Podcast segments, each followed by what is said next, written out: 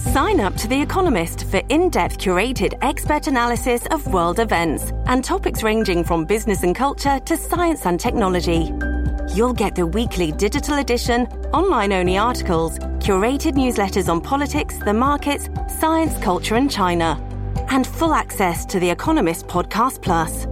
The Economist is independent journalism for independent thinking. Go to economist.com and get your first month free.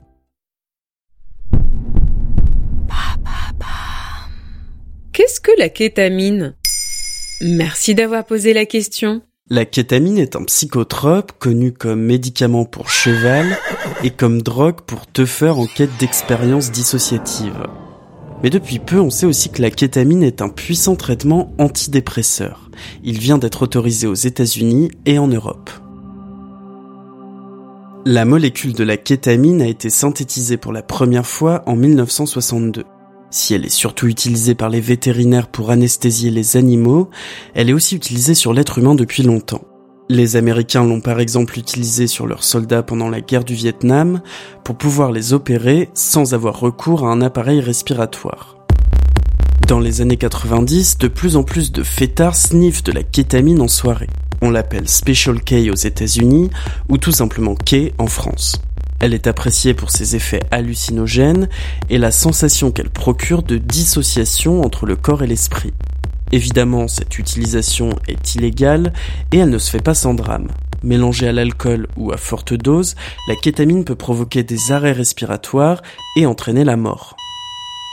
Et scientifiquement, ça marche comment l'action de la kétamine? Elle cible plusieurs neurotransmetteurs, notamment un, le glutamate.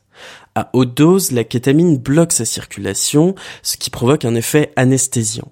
Mais à petite dose, elle augmente la production de glutamate. C'est ce qui provoque les hallucinations. Mais c'est aussi ce qui permet de recréer des connexions neuronales dans le cerveau. Un article publié dans la revue Science explique que certaines connexions peuvent être détruites par un stress important, par un traumatisme, ce qui peut causer une dépression. Et la kétamine, elle, aurait la particularité de recréer ces connexions et donc de soigner la dépression. Elle a été testée chez plusieurs patients et les résultats ont été spectaculaires. C'est un antidépresseur puissant car beaucoup plus rapide que les antidépresseurs conventionnels. Il agit en quelques heures, notamment lors des crises suicidaires. Ce serait l'un des traitements les plus prometteurs depuis l'apparition du Prozac dans les années 80. Un traitement à base de kétamine est donc autorisé en France depuis octobre 2020. Et quels sont les effets secondaires? La kétamine a quelques effets sur la tension artérielle et la fréquence cardiaque, mais ils seraient assez minimes. Par contre, l'effet de dépersonnalisation peut troubler les patients. Le docteur Adam Kaplan indique le plus sérieusement du monde que la manière la plus efficace d'accompagner ces effets secondaires est d'écouter la chanteuse irlandaise Enya. Les effets à long terme, eux, restent peu connus. On ne sait pas grand-chose sur le potentiel addictif de la kétamine. Les chercheurs et médecins restent vigilants. C'est pourquoi en France, elle ne peut être administrée qu'à l'hôpital. Aux États-Unis, des entrepreneurs espèrent lancer en 2021 Keta MD, un service de prescription de kétamine en ligne. Il faut dire qu'en pleine pandémie mondiale, un jeune américain sur quatre aurait eu des pensées suicidaires avant l'été 2020. Voilà ce qu'est la kétamine.